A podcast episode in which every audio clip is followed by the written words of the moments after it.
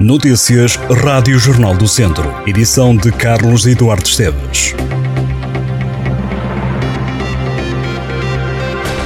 Já estão a decorrer as obras de requalificação do heliporto do Hospital de Lamego. As intervenções arrancaram esta semana e vão permitir que a infraestrutura possa garantir a autorização de funcionamento por parte da Agência de Aviação Civil, um anseio há muito manifestado pelas gentes de Lamego. As obras vão permitir que o heliporto passe a receber voos de emergência médica, a fim de melhorar a resposta do serviço de urgência da unidade hospitalar. O projeto para a certificação foi submetido em fevereiro de 2021 pelo Centro Hospitalar de Trás-os-Montes e Alto Douro. O heliporto do Hospital de Lamego é um dos poucos hospitais do país com o heliporto encerrado.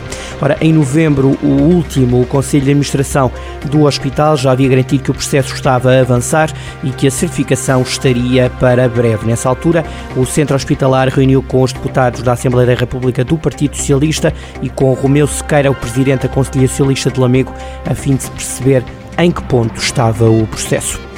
O Grupo Desportivo de Oliveira de Frades juntou-se à campanha lançada por cinco federações desportivas. Chama-se O Assédio Não Tem Lugar no Desporto.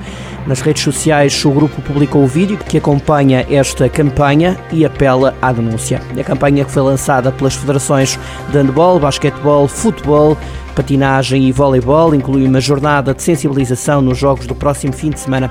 Os promotores da iniciativa, que foi divulgada em comunicado partilhado em simultâneo nos sítios das federações das modalidades na internet, alertaram num vídeo para um dos fenómenos mais desprezíveis da sociedade e que igualmente se pode manifestar no desporto. Nestas jornadas das principais competições das modalidades que acontecem este fim de semana, atletas, treinadores, árbitros e clubes vão associar-se a esta iniciativa, publicando, publicitando a mensagem de combate e denúncia ao assédio.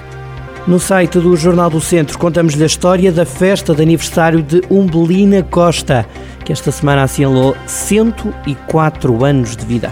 A idosa é utente do Lar da Misericórdia de Lamego. Foi preparada uma festa para celebrar a história de vida da idosa. Familiares, colaboradores da Santa Casa e outros utentes uniram-se à volta da aniversariante para lhe cantarem os parabéns.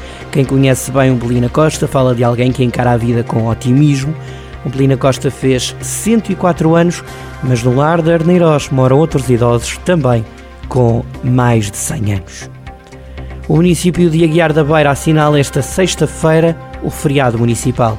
A Câmara comemora o dia com várias iniciativas, com destaque para a entrega dos prémios de mérito escolar e de acesso ao ensino superior a alunos do Conselho. A sessão solene comemorativa do Dia do Município está marcada para as duas e meia da tarde. A autarquia homenageia também os funcionários que estão há mais de 25 anos ao serviço da Câmara. A cerimónia conta com um momento musical pelos alunos do ensino articulado especializado da música do Conservatório Regional de Música de Ferreirim. As comemorações terminam quando forem 5 menos um quarto da tarde. A da Beira é um conselho que pertence à comunidade intermunicipal Viseu de Olafões, mas que também integra o distrito da Guarda.